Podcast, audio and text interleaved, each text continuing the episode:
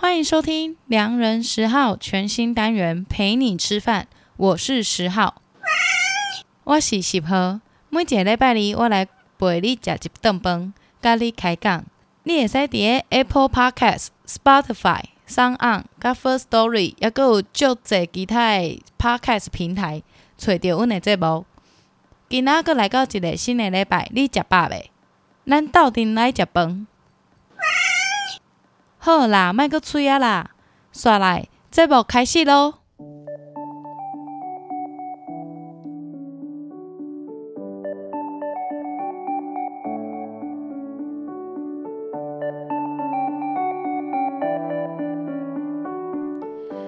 大家好，欢迎登来良人十号陪你加崩。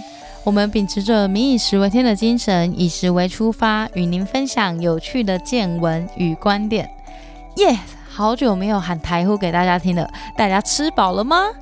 嗯、现在时间呢是八月十一号的晚上十一点整。那呃，我其实算是刚下班，然后在在准备录音的同时呢，也有非常多的朋友发讯息给我，就是今天呃，米其林公布了台湾的必比登台北、台中七十五家餐厅。那其实。良人十号一直以来都离米其林三星很远，就是我们从来没有钱，也没有能力去吃米其林一到三星的餐厅。然后我们其实我和瑞的能力也没有办法去评选，就是这些餐厅好不好吃还是什么的。我们大概只能用很很呃粗糙的本体感觉和自我感觉去感受、去体验这样的用餐环境。那所以米其林的评选其实一直都不在我们的狩猎范围里面。那其实如果想要听这个的话，可以去听我们的有台美食关键词 Liz，他是一个很专业的美食评论家，他也有出过书。那其实马里欧也有访问过他。如果有机会的话，接大家可以去听一下他的频道。那如果讲回来，米其林今天公布的呢，其实是一个必比登的街头小吃名单。这个街头小吃啊，其实就跟良人十号非常有关系了，因为我们过去两年来在推荐的，不管你是大只还是小只，都是要用最快乐的心情去品尝每一道呃好吃的食物。那最重点的就是你要消费得起这件事情。所以呢，必比登它其实有一个最简单的评价标准，就是说你要在一千块以内，然后吃到这一家餐厅三道菜都是非常不错而且好吃的。那其实我个人会觉得啦，以台湾的物价来说，一千块要吃到三道好吃的菜，其实说真的并不难，真的并不难啊。但也就是说。也因为这样，它跟米其林还是一个有一个非常大的差距。因为大家可想也而知的，就是说米其林真的就是高贵很贵这样。那必比登的话，我觉得它有些店反而就是所谓的高贵不贵。那当然，就是我相信大家都有看到这一份必比登的那个清单。那如果没看到的话，我应该我也会帮大家 show note 放上去。如果你没看到的话，你可以同时点开来看。那总共呢，台北有五十四家，那台中有二十一家，总计下来是七十五家。那台北其实之前就本来有几家，就是已经在去年的 BB 登的名单里面。那今年呢，又新增了七家，比如说像是泰基啊，它是做北印料理；然后一甲子餐饮，它是做那种台湾小吃，在那个万华艋舺那边；然后长虹面店，或是一些像是像是阿国菜拉米。或是那个无望在即，它是松原本是松青润饼。那我里面也有吃过的，就是像是饶河夜市的陈董药炖排骨。这个是我上大学的第一年就被同学揪去说，哎、赶走啦走啦，我们去逛那个饶河夜市。就是你知道，就是中南部的小孩，然后来台北就是要逛遍各大观光夜市的那种概念。然后陈董药炖排骨是我印象很深的一家，他那时候就非常有名了。那呃，台北的那个必比登餐厅呢，其实就是已经被很多人推荐过了嘛。这一次呢，我要来聊一下我们在台中的必比登餐餐厅。那这一次也非常的有趣，就是今年米其林把台中也纳入了守备范围。那今天呢，我们就要来介绍，总共台中有二十一间上榜。那二十一间里面呢，有十家都是台菜的餐厅，包含范记的金之源呐、啊，然后卖瓮仔鸡的东山站，还有提供猪脚料理的富鼎旺或是富状元猪脚。另外温刀，然后富贵亭、三喜食堂、新苑、彭家堂等名店也都在这个二十一家里面。但是我今天要推荐的大概是呃五五六家是我真的去吃过的，然后。这几家都是你吃了不后悔、排了不不枉费的必比登餐厅。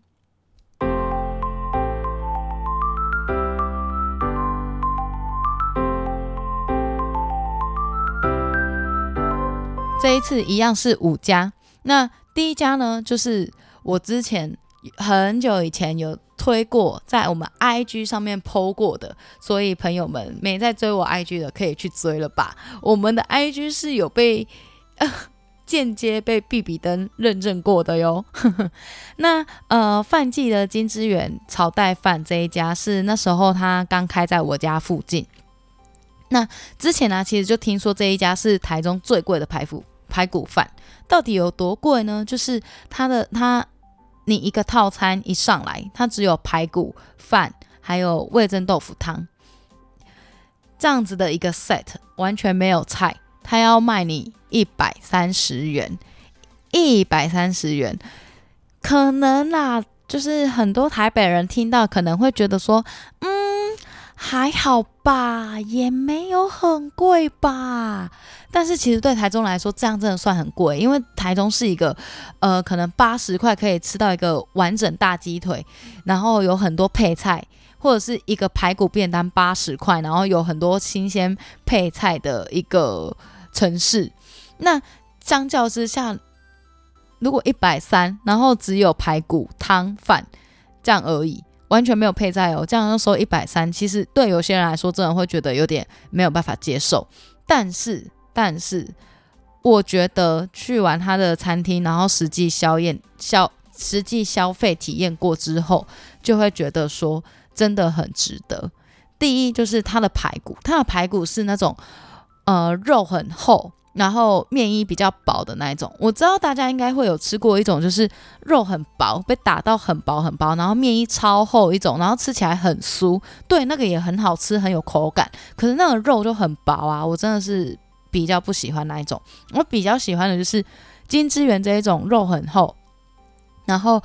薄薄的面衣而已，那可能它就是先炸，有稍微炸过，然后吃起来真的也是很酥，然后它里面的肉汁又很 juicy，肉非常的有弹性，然后它卤的就就应该是说它也腌制和调味也是非常的刚好，那端上来呢，其实比你的比一个女生的脸还要大一点点，那旁边会放上几个小小黄瓜，它小黄瓜配上也真的是绝妙的口感。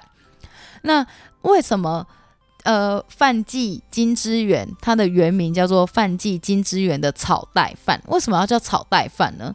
其实呃以前的炒带饭都是用令草师傅手工去编织做一个那个炒带，然后再把我他们选好的米之后放进去，然后下去做催煮，所以。它的米饭会显得比较饱满，而且粒粒分明，然后会有一点点令草香混在里面。一端上来，你就会觉得天呐，真的是很想吃，好想吃，食指大动。但是现在会编织草袋的职人师傅呢，其实都已经退休，而且失传了。那炒带饭它独特的香味就会慢慢变成历史。但是其实呢，他们现在的接班人还是有把那种呃粒。粒粒分明的米饭，还有晶莹剔透的那种饱满的感觉，有用他们现代的方式去呃呈现。最重要的是，它还会配上一点点炒干的雪里红，吃起来真的是非常的幸福，真的是死呀哇塞！就是你在那一个餐厅里面用餐，整体感觉是舒服的。然后他的餐厅就是都整理得非常的干净。然后呃用整间的主主要的颜色、主要的配色是红色的，但是你不会觉得太压迫。然后他们的用餐的流程，我记得也是蛮简单的，就是填单付钱，后来东西就会直接有人帮你送上。所以整体的用餐环用餐的感整个感觉和享受，我是大概给八到九十分。那之后可能会更排啦。如果现在有看到人，可以赶快去吃这样子。那其实台中除了金之园之外，其实它还有好台中市里面也也有几家是在卖炒带饭的。那呃，我知道就是中心大学附近有一家，但是它就是比较像是便当店的那种店面，但那一家的排骨也是不错吃。那大家都可以再去找找看台中的炒带饭，这个是第一家，我觉得吃了会很幸福的。呃，必比登必吃台中的店。然后再来就是台客烧肉粥哦，你知道我不知道跟我真的跟毕比登非常的有缘，这两家都开在我之前住的地方的附近，就是真的是可能走路会到，然后骑车三分钟的那种非常附近。那台客烧肉粥呢？它是开晚上的那种宵夜场。那之前汉瑞啊，如果我们去打完球或者录完音啊，不知道吃什么，因为台中其实晚上就是没什么吃，然后有时候就是剩一些拉面或是很肥的料理。那台客烧肉粥就是我们最常去吃的一个选项之一。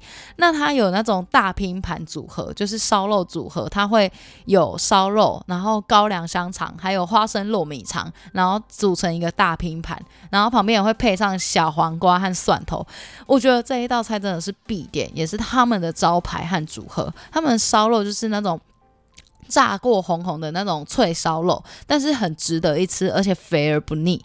那、呃，高粱香肠的话，它是卤到非常的入味，然后它的味道也是，嗯、该怎么讲？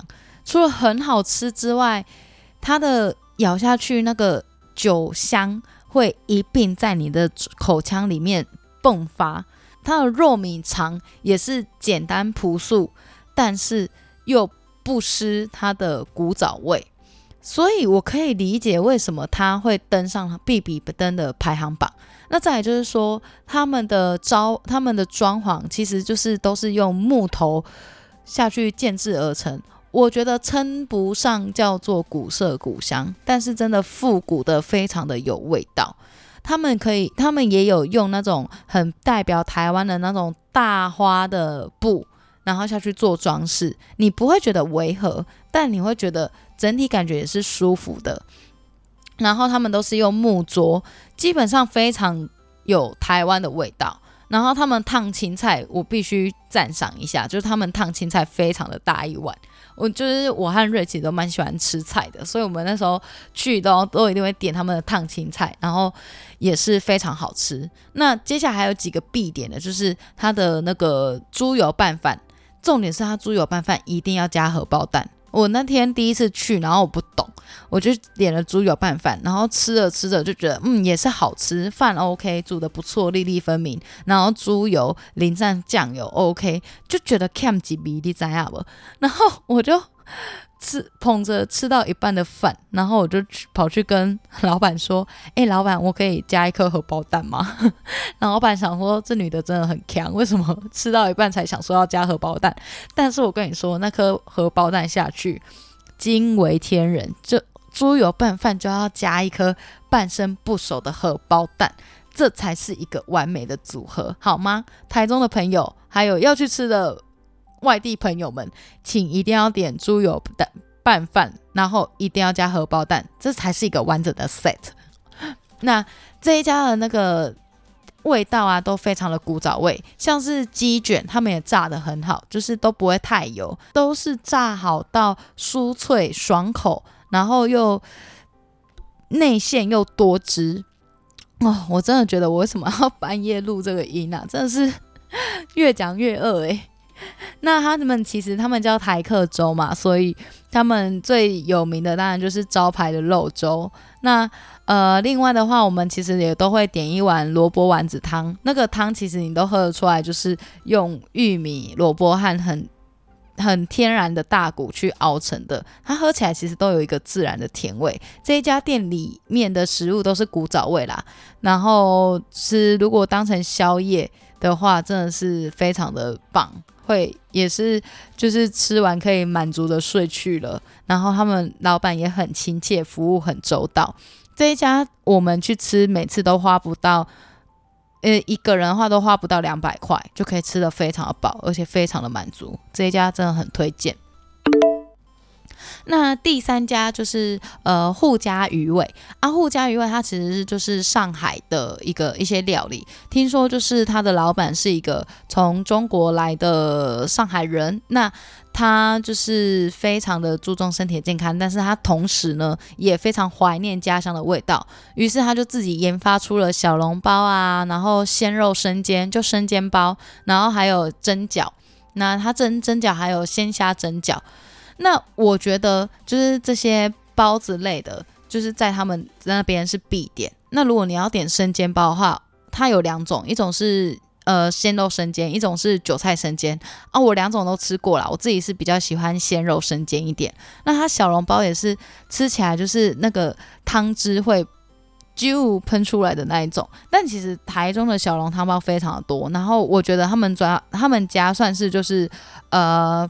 四颗星左右，就是可圈可点，就是在期待的那个范围之内，都算还不错。那他们家其实我觉得最可以点的就是咖喱牛肉细粉，因为他们的咖喱牛肉汤真的是非常的鲜甜，非常美味好喝。你可以想象它其实。用咖喱牛肉，一点点咖喱的基底，可是整个汤是清爽的，是甘甘甜的，然后再加上它的细粉，这样吃起来其实就是非常舒服。而且这个组合在台湾比较少见，但是这个其实是道地上海的一个呃，你在那种小阳生煎都会看到的一个组合啦。所以其实呃，如果你你想要体验一下所谓的上海的生煎包，或是上海的那种料理。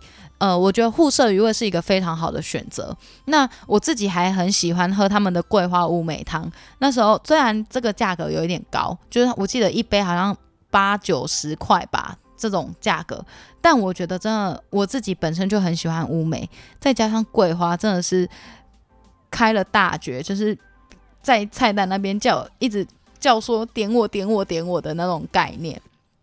所以这一家沪舍鱼味，我觉得也是一个很值得去的。这次的台中推荐名单里，除了这些比较台式的料理之外啊，其实他还有推一家，呃，奇里斯这一家是印度料理。这一家奇里斯可以说是台中印度料理的第一品牌。那它现在啊，已经有两三家分店。那它的总店是在西区国美馆那附近的商圈。那其实我觉得，呃。我如果想要吃到一些比较正宗，然后比较像比较不会嫌阿里不达的印度料理，可以去奇里斯吃，真的是还不错。然后一个人吃下来可能就是四五百块，就很有印度的风味这样子。但说你要跟你说要跟印度百分之百完全像，我觉得还是有差那么一点。但是毕竟它可能要稍微迎合台湾人口味，但是我觉得已经呃八九不离十了。那。我想要再额外推一家是我没吃过的，但是我相信这一家应该是会还不错。这一家呢是杰西大叔之前有告诉过我，就是我们之前在聊天的时候有意外聊到，那他今天也有传讯息给我说，诶，这一家他有上必比登这样子。这一家是叫做 Gubami，就是它的拼法是 G U B A M I。是对，没有错，他就是用台语的牛肉面姑妈咪去当做他的店名。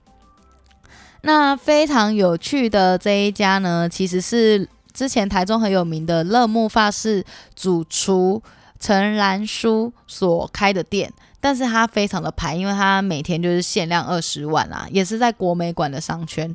必须说这一次的餐厅呢、都是在。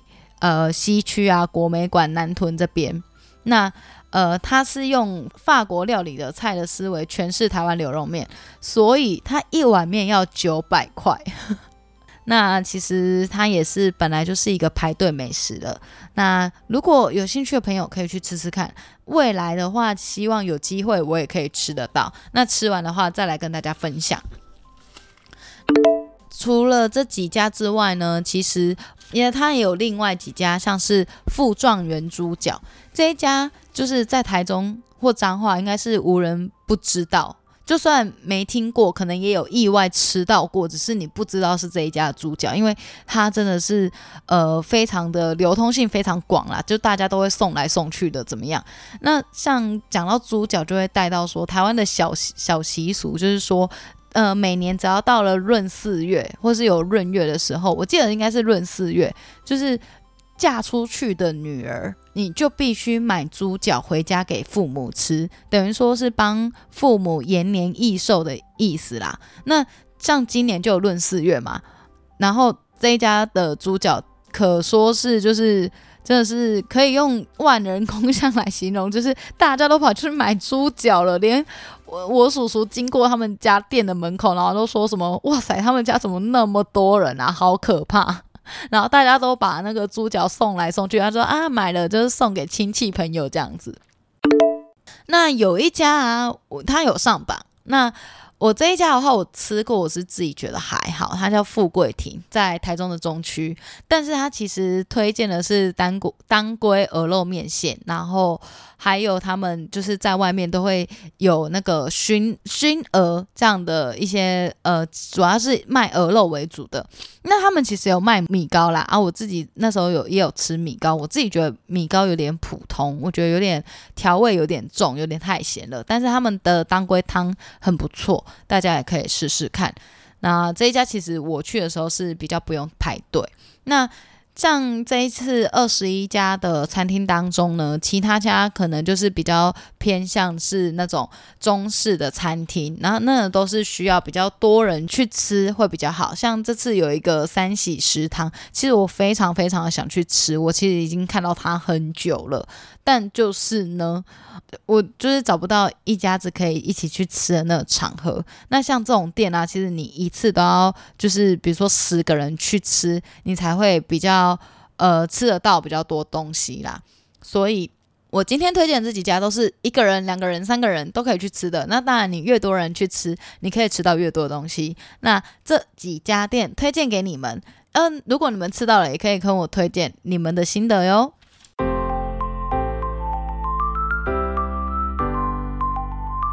接着想聊聊上礼拜，呃，父亲节的周末，我带着我们我家的爸爸，还有家里的兄弟姐妹和妈妈，然后一起去吃了一家很有趣，然后很神秘的法式餐厅。这一家法式餐厅呢，在鹿港。如果这时候瑞在旁边，他一定会说：“又鹿港，又你们家鹿港最厉害。”对。就是我们家鹿港最厉害，怎样？不然你搬来鹿港啊！我要成立鹿港国。那这家黄色的欧风的建筑呢？它坐落在鹿港的一个呃市区边陲的一个小乡间的小聚落。那那时候我在我妈开车过去的时候，然后我妈还。边开，我妈还边边讲说啊，这种地方真的有餐厅哦，家刚有餐厅，你是安那车，那我可能车到家来，因为它就是驶离鹿港市区越来越远，然后地址其实是福兴乡，就是在鹿港旁边的一个小乡镇这样子，但是一转到它的巷子口。它的一个黄色的欧风的建筑就整个映入我的眼帘，然后整整体看起来就觉得哇，好像就是这一家。因为其实黄色的欧风建筑在鹿港来说应该算是一个非常突兀的建筑，但是他们其实盖得很漂亮。然后他们的前院还有一个庭园，庭园里面有鸭、有鸡，然后有小兔子，还有羊。然后他们也有一个小小的喷水池，就是你还可以进去那个庭院稍微逛一下，就会整个感觉非常的舒服。然后尤其是我们是吃晚餐，然后到时候是傍晚下午的时候，其实鹿港傍晚的景色是非常漂亮的，它的夕阳真的是百看不腻。那呃，必须说这一家叫做鹿米叶 Maison de Monica。美颂是拼美颂吗？我来请 Google 小姐拼一下好了。Maison de Monica，就是呢，它的主人是一位叫 Monica 的小姐。那她其实是一个游历多国的一个企业家。那退休之后，她就想要过过田园般的生活。这样，我们天天去的时候，她还很用心的在整理她的呃她的花园。一般来说，这是一家法餐。那发餐的话，其实一开始我有点担心，我爸爸妈妈他会有点不习惯，毕竟我爸爸妈妈比较少到这样西餐厅去用餐，就以前大不了可能去的，带我们去的就是斗牛士之类的，那他们很少到那么需要拘谨的。西餐厅用餐这样子，那天连去的那一天，我都跟我妈说：“哎、你你不要穿的太随便哦，就是你这样穿的漂亮一点。”然后我那时候还会怕说他们是不是会有点呃不舒服啦，因为毕竟他们不是用他们最习惯的样子去。但我觉得真的必须称赞这一家的服务的服务我们的服务人员，就是从我从庭园外那边进去。绕了一圈，然后走了一圈，然后后来要进餐厅的时候，一进去真的是觉得哇塞，恍若人间呢，就好像我进了《哈利波特》里面九又四分之三月台一样，一下子就从台湾的鹿港进到欧洲某一某个国家小镇的小房子里面，它里面的装潢不不要说非常的浮夸，应该是说非常的典雅。然后设计配色很大方，它是深蓝色配上砖红色，所以整体的感觉你不会觉得很不舒服。那它有些地方会用呃，比如说红砖块或是木纹去取代，那整体的视觉会让你觉得非常舒适。那再加上一进去音乐就是非常棒的爵士乐，然后墙上会有我们呃。女主人她自己画的油画，那必须说她的画也真的觉得她的构图、她的配色、她的阴影表现都是好看的。然后整体一进去的感觉就非常的舒服。那一般来说，大家都会觉得发餐很贵，那它到底是贵在哪里呢？第一点就是说法，法餐它其实就是一个流传了六七百年的一个餐饮文化。那它每一道菜可能都要经过非常繁繁复的手工的料理。你在吃每一个 set 的时候，它都有它讲究的部分。比如说你在吃前菜，然后你在吃主菜，或甚至到后面的饭后的 cheese，或者是到最后的甜点。这些都是经过主厨的巧思，然后他的设计菜单的逻辑是整个菜单下去做设计，然后去做编排。那最重要是他在服务态度上面也是要让。宾客觉得宾至如归，觉得你不是来餐厅吃饭，你是到一个朋友家做客一样。那那一天，我们服务我们的接待我们的人员，其实也有这样的感受。我一进去，他呃，就是很亲切的跟我们打招呼，然后很亲切的寒暄。那那一天的话，我们家其实也是意外包场，因为我们很早就定位，然后刚好冷气坏掉，他就只好呃推掉后来的那个定位的人员。结果我们到的时候，冷气其实好了，那等等。说我们就是意外的包场，我觉得真的是太幸运了。那必须说啊，他们是有一个套餐。那套餐的话，它包含了一个欧式的餐前面包。那它用的呢，就是法国的冠军面粉。然后它前菜呢是炙烤鲑鱼沙拉，而且它下面会配一个呃他们自己做的 biscuit，就是饼干的部分。那汤品的话，通常会有。呃，总共有三个可以选，就是南瓜浓汤、法式洋葱汤，还有卡布奇诺菌菇汤。我自己选的是卡布奇诺菌菇汤。哇，听到这边是不是大家觉得真的是非常的身临其境呢？洋葱汤的话，它是鸡高汤底；那传统的法式洋葱汤的话，它是可以当一个主菜就它的气实量会很多，然后里面会有面包。那但是因为我们主厨想要表达，就是说，因为它是套餐里面的一个。汤品而已，所以它会比较清爽。那传统的洋葱汤的话是用牛，嗯、就是用牛骨。那因为这边色彩的样子，很多人不吃牛，对，所以我们是用鸡高汤底，然后搭配培根，是它鸡跟猪去提它的味道。那它的气实量也没那么大。那我们的洋葱的话非常的甜，所以说那个气实的部分的话要放开再说，不然你会觉得那个洋葱太甜。OK，谢谢。这个拍，这个先放。其实整个用餐环境，我最喜欢的就是像他们这种，就是说菜的部分。而且我觉得法式料理最重要的也是这个部分，就是你必须说到非常的专业，然后让大家大让大家听得津津有味。你听了就觉得饿了，就觉得好想吃。其实这也是整个法餐它有价值的地方，就是它必须呃专业到你不觉得不让人家觉得你是在炫耀。那你专业到你听了就觉得哇塞，食指大动，你好想立刻品尝这一道料理。那主菜的部分，像是它有猪里脊，然后也有呃他们的烤鸡，然后或者是鱼。然后他们当天其实他们本来还有干干贝啦，但那天干贝已经没了。然后像是鸭或牛排都有，所以他们的套餐主餐的选择算是蛮多的。那我们家刚好六个人去吃，所以几乎我们都有吃到。那我们就来听听他怎么样介绍我的脆烤手工培根就好猪里脊。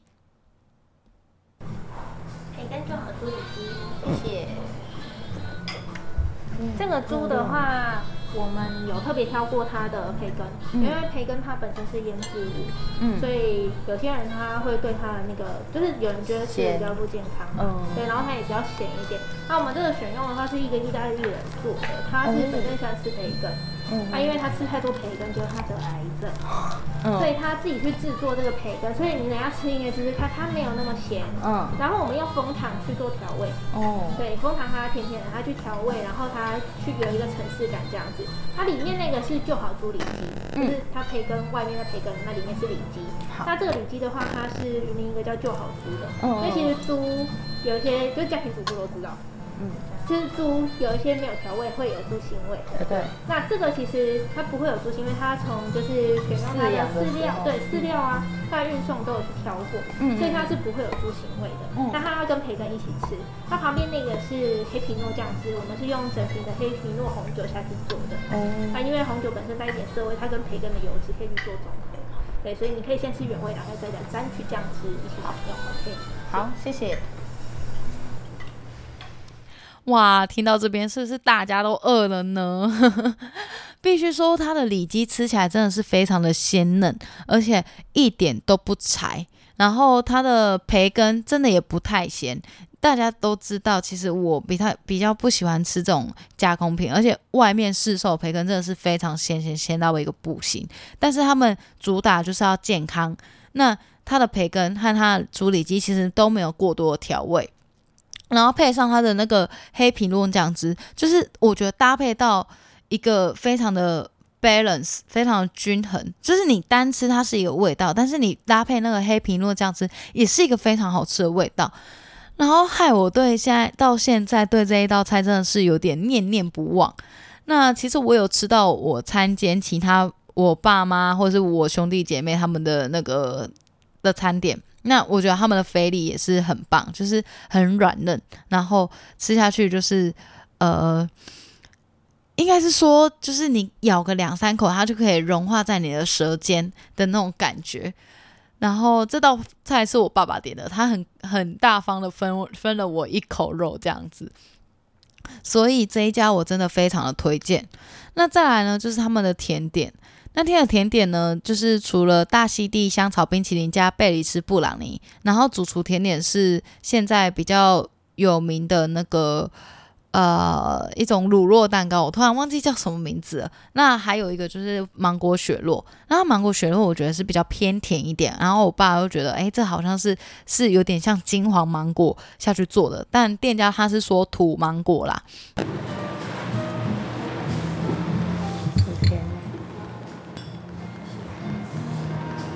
个香草冰淇淋它是就是主厨他去跟他的朋友异业结合的。嗯、那这个香草吧，就是外面的香草冰淇淋，有些是用香草精，嗯，然后比较好的就是用香草籽，嗯，那我们也是用香草籽。那香草籽它有非常多的等级，嗯，比较常用的是马达加斯酱，嗯，那味道的话非常浓郁，就是你一下口就是非常浓郁的香草味。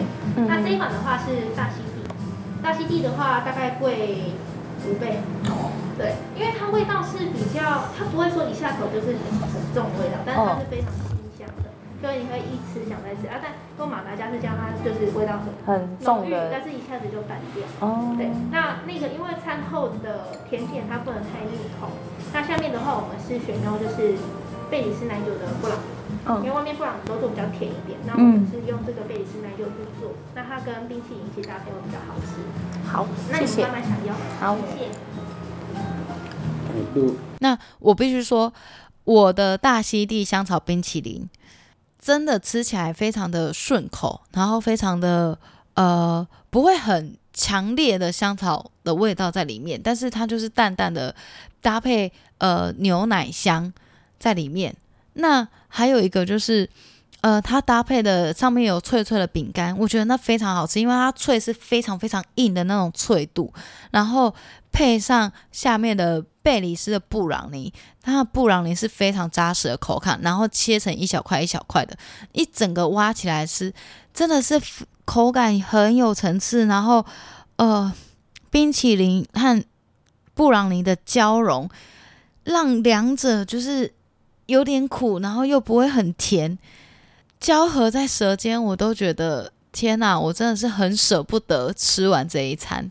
我们家难得就是吃完一餐还会继续坐下来聊天，然后聊完之后我就看了我的录音机，因为他就开始录了大概一点半个小时，那我就在那边开玩笑说：“哎，人家刚刚就是那个接待小姐说，其实以发餐来说，吃一个半小时已经。”呃，这在对这边我们可能当地来说已经算是吃很久了，但是其实对发餐来说还是吃很快，因为真正的发餐可能一吃就要三个小时这样子。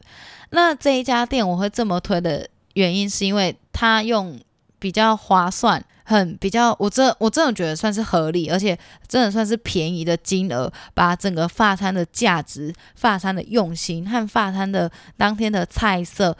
就是它也不是随便乱用的菜食材，它都是非常好的用料，然后把这些东西呈现出来。那重点是呢，它呃还会因地制宜，像是他那时候有跟我们讲说，像所谓的法式洋葱汤，因为法式洋葱它可以自己单单独独立为一道菜，但但是它在我们它在他们设计的菜单中里面，只是小小的一道汤品，那他就把它弄得清淡一点，不要抢了主菜的一个威风，不要让你一开始就吃到一个很很强烈的一个法式洋葱汤。那有时候我我那时候其实也有看评论，就有人去说，哦，他的法式洋葱汤就是。而且这个评论人他说：“哦，我是一个法国的餐厅，我觉得你这样煮法式洋葱汤不对，干嘛干嘛的。”但是我觉得还好，没有因为这则评论而没有去吃，因为他在说菜的时候就有说：“哦，因为主厨他的设计的概念就是他不希望这这一道菜去影响了主餐主餐的那个风味这样子，所以整体吃下来，其实我们还是觉得是很开心的。”那。我很推荐的，也就是它的那个南瓜浓汤，就是它都是用整颗纯南瓜，而且还有皮的味道，就是整颗南瓜原汁原味下去打泥出来做。那它配上的，它没有加牛奶，但是它配上的是酸奶油。那整个把酸奶油拌开之后，那个风味又不一样。这一道呢是鄙人的爸爸家父觉得。非常推荐的一道，它真的是那家那俄勒俄勒嘎美大鸡，很难看到他有这么不嫌弃西餐过。之前如果带他去吃这种料理，他都嫌弃的要死。这次难得他真的不嫌弃，然后我们一家子吃的算是和热浓浓，这是一个难得的景象啊。那再来到最后，就是还有一点就是说，呃，其实彰化鹿港这边啊，其实我们都是以米。为主食，而且我们也特爱吃米，所以店家他在刚营业的一开始其实是有炖饭的。可是为什么现在没有呢？就是因为很多人会说：“哎、你那不是是不是那个饭没煮熟啊？”因为炖炖饭的米心，照道理来说，如果以国外正常经典的标准，它就是要有一点没有熟透，它要有米心。但但说真的，在台湾。大家可能没有那么习惯，也比较不能接受。那他也觉得说，如果我把它煮熟了，又会有一些懂外国菜的人来说，哎、你米心怎么会煮熟啊？这根本就不是意大利炖饭啊！就怎么做都不会，怎么做都会被骂。真的是啊，我就怕被骂。所以说，后来他们就干脆把炖饭拿掉。但是呢，他们取而代之的是他们的珍珠面。珍珠面就是他把一种。面条，然后它切的非常小，非常小，一粒一粒一粒一粒的。然后真的是，如果现在有小当家大赛的话，他们真的可以去比赛。这个东西就叫做面飞面。然后它的米，然后再加上一些菇类，还有一些他们的调味，然后下去下去一起拌炒，一起去煮，然后煮出来的东西也是非常的有层次、有口感。吃完其实我也是觉得，就是啊。该怎么讲呢？就是我觉得好像置身于天堂一样，然后配上旁边的爵士乐，配上旁边的景色，我真的很难相信在鹿港会有这样一家那么美妙的餐厅。整体花下来，我们六六个人大概是吃四千九百多块，明细我也都还留着，我觉得非常的超值，非常的划算。然后呢，我后来就是回到家之后，我就在我们的 Instagram 上面发了一个限时动态，因为我太想知道，就是这样的一顿饭对在大家心目中应该是落在多少钱了。然后呢，我得到的答案就是可能就是在。呃，八百的哦，这个真的是我们的厉害的涛友，就是猜得这么的准，这样子。那从一千二到一千五，甚至两千的，其实都有人猜。那这种价格其实本来就是应该要因地制宜啦。你这样的一套餐，你拿到台北，一定是一个比较贵的价格。毕竟，呃，房租，然后这些人力成本都会随之提高。但其实，在鹿港。这样的一个小小乡村、小聚落来说，它算是一个大家都可以接受的价格。不要忘记了，鹿港人其实也不是太没有钱，大家也是都还蛮有钱的。所以这样的消费的价格都是他们吃得起。而且其实鹿港人或彰化人一天到晚跑台中，与其跑台中去吃餐厅，其实我会更想要在鹿港跑鹿港这一家餐厅吃，因为实在是太划算。那除了太划算之外，我觉得。